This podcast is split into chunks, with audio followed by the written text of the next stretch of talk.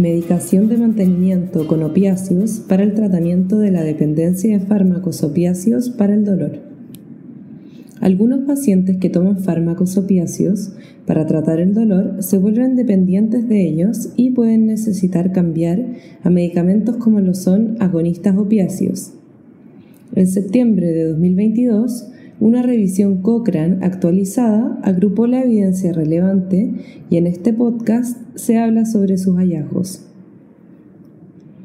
Este podcast ha sido traducido por Yasmín García y locutado por Josefina Vendersky del Centro Cochrane Iberoamericano. Los opiáceos farmacéuticos son medicamentos que se utilizan habitualmente para el dolor, pero tienen efectos similares en el organismo a los de drogas ilícitas tan conocidas como la heroína. En los últimos años, se ha producido un aumento espectacular del consumo de opiáceos farmacéuticos en algunos países de ingresos altos, lo que contribuye con un número considerable de sobredosis mortales. Por ejemplo, en Australia, los opiáceos con recetas causan la mayoría de las muertes relacionadas con ellos.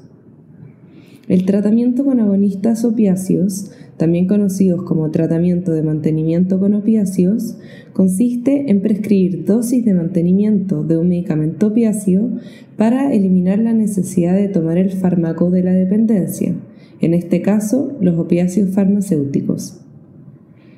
Los tratamientos con agonistas opiáceos que incluyen medicamentos como la metadona y la buprenorfina, son uno de los principales tratamientos basados en la evidencia para las personas dependientes de opiáceos ilícitos y también se utilizan habitualmente para las personas que se han vuelto dependientes de medicamentos opiáceos para el tratamiento del dolor. Esto hace que sea importante evaluar la evidencia acerca de su uso para la dependencia de opiáceos farmacéuticos, dado que la mayor parte de la investigación sobre la eficacia de los tratamientos con agonistas opiáceos procede de estudios realizados principal o exclusivamente con personas dependientes de la heroína. Se quería ver qué investigaciones hay disponibles sobre los agonistas opiáceos específicamente para el tratamiento de la dependencia de opiáceos farmacéuticos y se buscaron estudios de diferentes tipos de tratamientos de mantenimiento con agonistas opiáceos puros y parciales, así como comparaciones del tratamiento de mantenimiento con agonistas opiáceos con placebo, desintoxicación u otros tratamientos psicológicos que no incluyeran un tratamiento de mantenimiento con agonistas. El interés principal de esta revisión fue el efecto de estos tratamientos sobre el consumo de sustancias, así como su eficacia para mantener a las personas en tratamiento. También se querían analizar otros desenlaces, como el dolor, la calidad de vida y el empleo,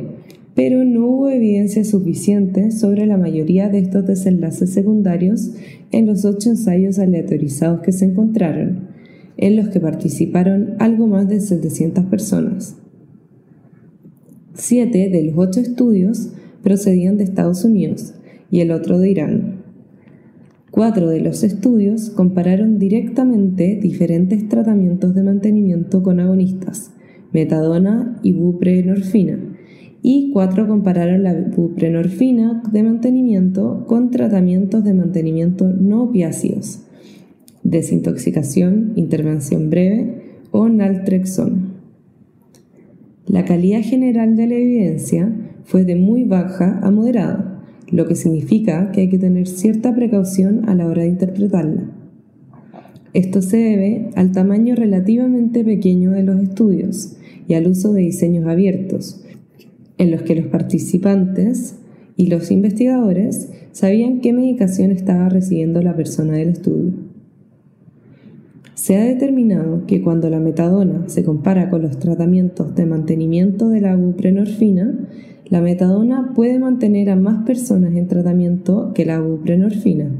pero esto parece deberse principalmente a los resultados de uno de los cuatro estudios. También se observó que las personas que tomaban metadona podían notificar un menor consumo de opiáceos que las que tomaban buprenorfina, aunque cuando se analizó la orina de los participantes en busca de opiáceos no se observaron diferencias entre los dos medicamentos. En la comparación del mantenimiento con buprenorfina con otros tratamientos no opiáceos, como la desintoxicación, los agonistas opiáceos como la naltrexona o los tratamientos psicológicos, se determinó que la buprenorfina probablemente mantiene a más personas en tratamiento y puede ser mejor para ayudar a las personas a reducir el consumo de opiáceos. Aunque existe evidencia de certeza baja a favor de la metadona de mantenimiento frente a la buprenorfina para la dependencia de opiáceos farmacéuticos en algunos desenlaces, los efectos beneficiosos son pequeños y variables.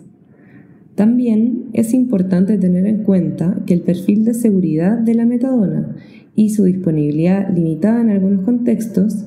hace que otros factores clínicos o del sistema de tratamiento y la preferencia del paciente también puedan ser importantes para tomar la elección de la farmacoterapia para un paciente individual.